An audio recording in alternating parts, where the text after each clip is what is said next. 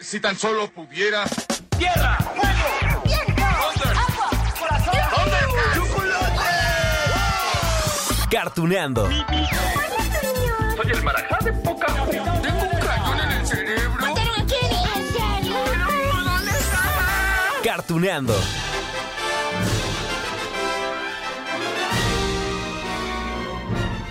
Hola, hola, amigos de Cartoneando.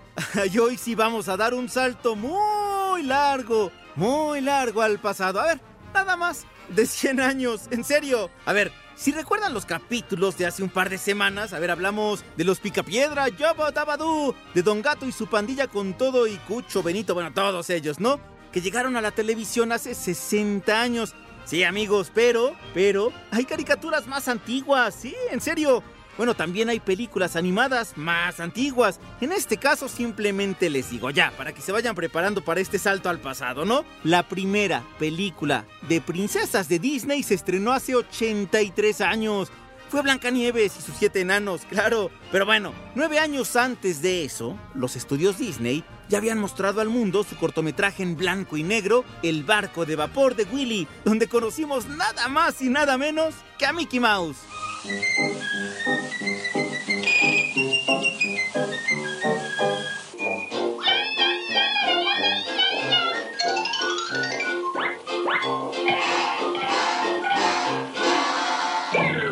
Bien, amigos de Cartuneando, a ver, si llevan la cuenta de lo que estamos repasando, verán que ya nos vamos acercando a los 100 años, ¿no? Que les comenté hace ratito, porque sí, a ver, todavía antes de aquel cortometraje de 7 minutos con Mickey Mouse, el público de principios del siglo pasado, allá por 1908, vio lo que es considerada como la primera producción de dibujos animados. Su nombre, Phantasmagory, y su creador, Emil Cole.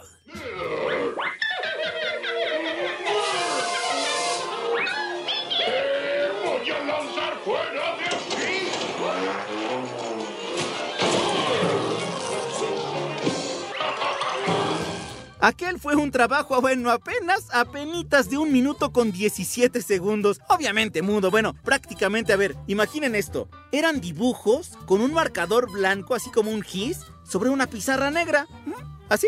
En serio, bueno, de hecho el video lo pueden ver hasta en YouTube, chéquenlo. Y miren, hoy ya sé que ese cortometraje lo tacharíamos de extremadamente sencillo. Bueno, nada sorprendente, ¿no? Pero es que imagínense, hace 110 años Fantasmagory significó la gran revolución para contar historias. Gracias a eso, hoy disfrutamos de tantas caricaturas y series animadas. También fue el año del primer dibujo animado de Dali, pero al año siguiente Dali hizo pareja con un joven ratón psicópata llamado Tommy y se hizo la historia del dibujo animado. Aquí está su primer dibujo animado juntos, Tommy y su barco de vapor. Ay amigos, miren, no se las quiero hacer cansada, ¿no? Pero bueno, la historia de los dibujos animados es todavía más antigua, en serio. Tendríamos que hablar de Tomás Alba Edison. ¿Cómo ven? 1896. Tomás Alba Edison inventó un proyector de cine llamado Vitascopio, que fue utilizado ya después por un cineasta británico llamado J. Stuart Langton. Y bueno, él justamente para hacer dibujos con un gis blanco sobre una pizarra negra. Ya les conté hace ratito, ¿no? El proyector permitía hacer, digamos, nuevos trazos a los dibujos para que se viera como si tuviera movimiento. Así fue creado entonces un video que se llamó Fases humorísticas de caras graciosas. ¿Así se llamó? Mostraba, miren, una pareja joven mirándose así con amor, después envejecen, el marido fuma un cigarrillo, asfixia con ese humo, el, humo del cigarrillo a su esposa, hacen muecas y ya, se dan la mano. Ese fue el primer dibujo, ¿no? Entonces, allí está recordado en Cartuneando.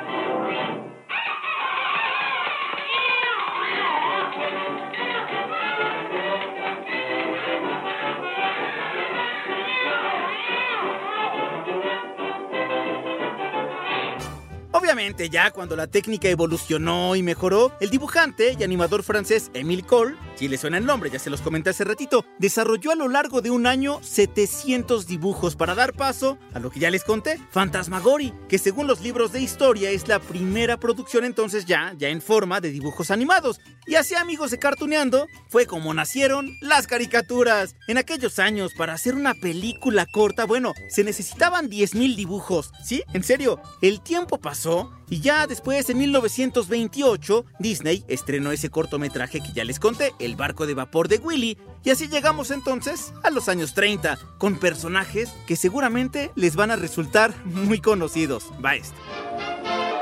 Betty Boo presenta el gran circo casero. Oh, oh. Yo quiero ir al circo. Yo quiero ir al circo.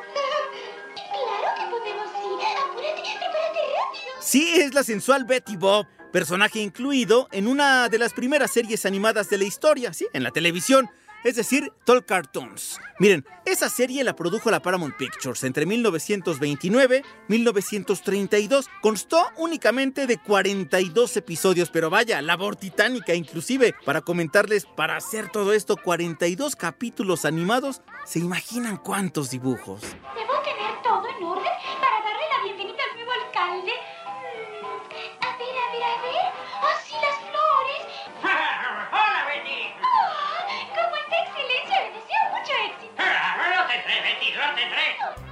Allí miren, para ese entonces Mickey Mouse, bueno, obvio, ya había aparecido, ya les dije, ¿no? En la cultura popular. Y entonces comenzaron a desfilar en el cine y la televisión los personajes que todavía en este siglo cobran fama y relevancia. Porque miren, con Disney, que ya tenía cada vez más fuerza, pues otros dibujantes, otros animadores, creadores, casas productoras, pues empezaron allí también a seguir sus pasos, ¿no? No se querían quedar atrás. Y entonces, el 9 de agosto de 1930, el animador Max Fleischer presentó, ya les dije a ese personaje, Betty Bob, sí, en una serie que ya tenía voces, ya tenía música, bueno, toda una novedad para aquellos años. ¡Oh, tío Max! Me gustaría hacer la rutina que hice parando el espectáculo. Y luego el baile hula hula que hice en Isla Bamboo.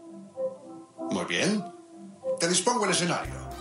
Miren, esos dibujos animados de los años 30 del siglo pasado, es que de verdad hay que subrayar eso, años 30 del siglo pasado, mostraban ya personajes y con gestos exagerados, muy graciosos, no importaba para nada que no fueran realistas, ¿no? Eso era lo que menos importaba, miren, lo que realmente el público le prendía, pues era esa nueva forma de ver historias. Bueno, de hecho, les tengo que decir que la apariencia de Betty Bob de 1930 no gustó, ¿eh? Nada. Bueno, digamos, tenía así el cuerpo de una mujer ah, voluptuosa, pero con nariz y orejas de perro, la cara más redonda, el peinado era más relamido, más corto. Tenía un novio que se llamaba Bimbo, sí, como la marca. Era un personaje similar, aspecto de hombre, pero rasgos de perro. ¡Y tú, para eso! ¡Deberías estar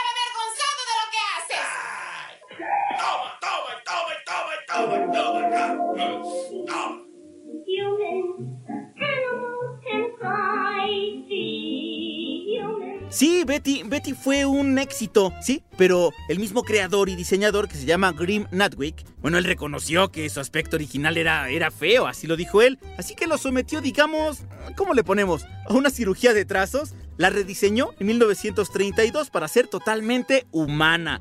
Sí, las orejas de perro que les comenté se convirtieron en esos largos pendientes en forma de aro que hoy conocemos. Su nariz, negra de un perro poodle, bueno, se transformó en una nariz femenina en forma de botoncito.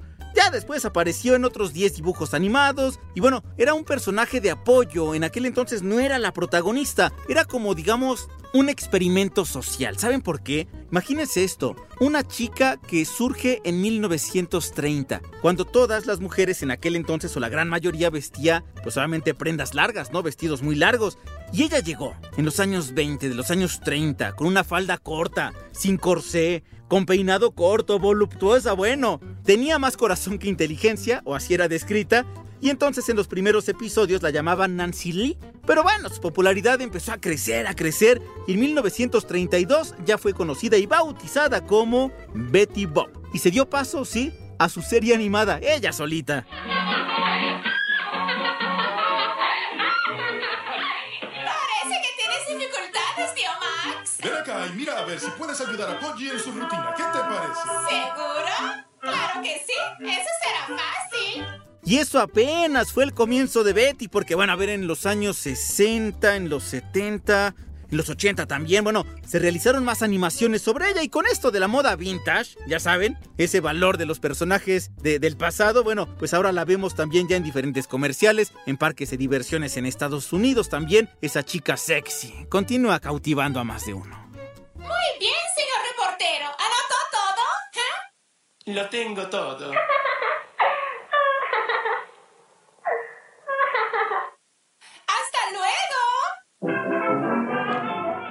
Ay, pero ¿saben que En aquella serie, la creada por Max Fleischer, la que les acabo de contar, Doc Cartoons, ¿sí? Bueno, se dio paso a otro personaje muy famoso, que incluso ha sido inspiración de aquellos que quieren ser fuertes y valientes. Era un marinero. Sí saben de quién hablo, ¿no? ¿No? A ver, miren, la próxima pista ya, ya con esa pista no les va a quedar duda alguna. Escuchen esto. Si al menos tuviera mis espinacas. Pruebe esto. Espinacas secas. Las comía Cleopatra. Mmm, espinacas secas de hace mil años.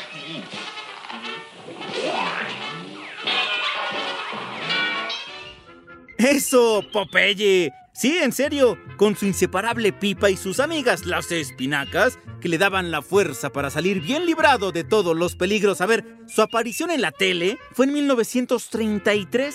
Llegó ya acompañado desde el principio por Olivia y Brutus, ya. Ya traía novia y rival desde el principio. Oigan, y si me dejan ustedes, hasta aquí le dejo con esto de Popeye. Claro, es que a ver, merece un episodio aparte, ¿no? Digo, solo quería presentárselos en este capítulo dedicado al inicio de las caricaturas, de las series animadas, y decirles que su aparición fue en la misma serie donde conocimos a Betty Bob. Vaya, Tall Cartoons fue un semillero de personajes que nos siguen acompañando, oigan. Popeye el marino soy. Popeye el marino soy. Ah, creo que necesito nombre para mi pipa. Popeye el marino soy. Ay, ¿y saben qué? Bueno, tenemos otro personaje que pertenece a aquellos años. Es más, apareció antes que Popeye y Betty. A ver, pistas, pistas. Era un gato, ojos grandes, un gato negro, una sonrisa enorme. A veces usaba un sombrero de copa. También cargaba una maleta, ¿eh? Fácil, sí, está fácil. Claro, se trata del gato Félix. ¿Saben cuándo apareció? 1919 en el cine mudo. Tuvo sus películas, tuvo sus cortometrajes y vaya, una serie televisiva. Eso era hace cientos de años. Entonces llevaré a Félix miles de años atrás. Usaré mi máquina del tiempo en él. Fotos gratis por aquí. Miren, seguramente de este personaje también tendremos otro capítulo en Cartuneando, o ya de menos uno que hable de los felinos, ¿no? Ya saben, Garfield también estará por allí. Pero bueno, en esta ocasión les quiero contar un poco más de Félix, porque su historia merece ser incluida en este episodio de las primeras caricaturas. Miren, aquellas que sentaron las bases para toda la animación que hoy disfrutamos. Es que además, esos primeros personajes siguen vigentes. A ver, algunos han sido modificados, digamos, pero básicamente mantienen su esencia, ¿no? Como Félix, allá en los años 50 ya no era mudo, así hablaba en la televisión. Félix, ¿qué es esa tontería de que dejarás el empleo que tienes como niñero de cuatro ojos? Ah, recibí una oferta para ir al oeste y a mí me encantaría ir al oeste. Eres un adolescente tonto. Bueno, bueno, ahora sí un poquito de la historia del gato Félix. Miren, él, él fue el primer personaje animado que alcanzó un nivel de popularidad necesario como para que le realizaran una película. Como ven, del cine mudo, ¿sí? 1919 les comentaba todos estos datos, ¿no? Bueno, allí está. Su creación se le atribuye a dos hombres, un caricaturista llamado Pat Sullivan y un animador llamado Otto Mesmer. Eso fue en 1919. Paramount Pictures distribuyó las primeras películas, eso entre el 19 y 1921. Ya después se realizaron algunos cortometrajes hasta finales de los años 30 y después llegaron otros personajes como los superhéroes, los cuentos de Disney y otros más. Y el gato Félix quedaba un poco relegado, digamos, hasta 1953 que este felino fue rescatado por la televisión estadounidense para contar su propia serie animada. ¿Qué dice la carta?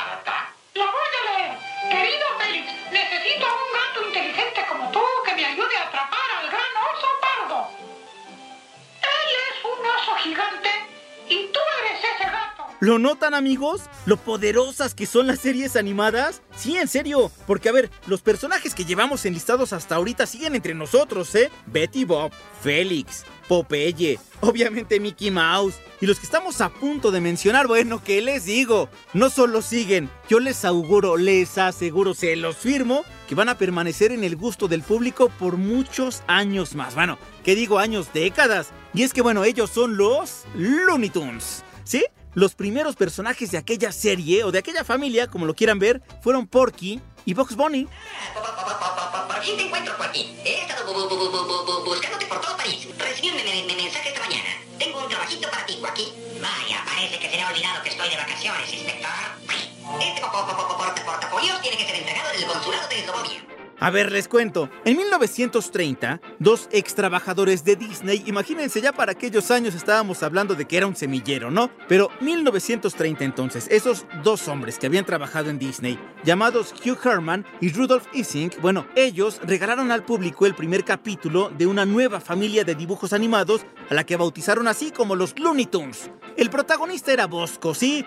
Aunque bueno, digamos no era tan popular como Mickey Mouse o como Betty Bob, pues sí era más o menos conocido por aquella época. Mm, ¿Qué dice el telegrama, Doc? Querido sobrino, antes de morir te heredé 3 millones de dólares. Postdata. Pero no recibirás ni un centavo si lastimas a los animales. Está usted libre, señor conejo. Oigan, y a todo esto, ¿se han preguntado por qué se llaman Looney Tunes? ¿Que la traducción sería algo así como canciones lunáticas o canciones chifladas? Bueno, es que esta serie nació como una competencia para Silly Symphonies o Sinfonías Tontas de Disney. Sí, aquella serie de cortometrajes que inició en 1929 y que fue donde conocimos al Pato Donald y después a Pluto. Bueno, ¿qué tal? ¿Cómo les quedó el ojo? Ya había competencia en aquel entonces. Por supuesto que bueno, de todos estos personajes también tendremos otros capítulos en Cartuneando, pero hoy quiero destacar eso. Las caricaturas que recordamos tienen muchos años, ¿eh? Ay, ahí está la magia. Fantasías animadas de ayer y hoy presentan a El Pato Lucas y el Dinosaurio. Miren, miren, sobre los Looney Tunes, que por supuesto pertenecen a la Warner Bros., inició su éxito hace 90 años y en 1933 se dio paso a una producción hermana que tiene un tono muy particular. Todos lo van a reconocer porque era Fantasías Animadas de ayer y hoy presentan. Si se acuerdan, ¿no? Bueno, ah, nos llenó de eso, de magia, de fantasía. Y así fueron llegando poco a poco algunos personajes célebres. El primerito de aquel entonces fue Porky, solo que ah, presentaba algunas características diferentes al Porky que conocemos hoy. Aquel Porky, aquel primer puerquito, tenía un suéter verde era un poquito más llenito. Vivía con sus papás, ya después se va, crece, lo hace más eh, inteligente, pero también ingenuo, un poco más delgado, ta, ta, ta, tar- tartamudo también. Ahora solo debemos checar la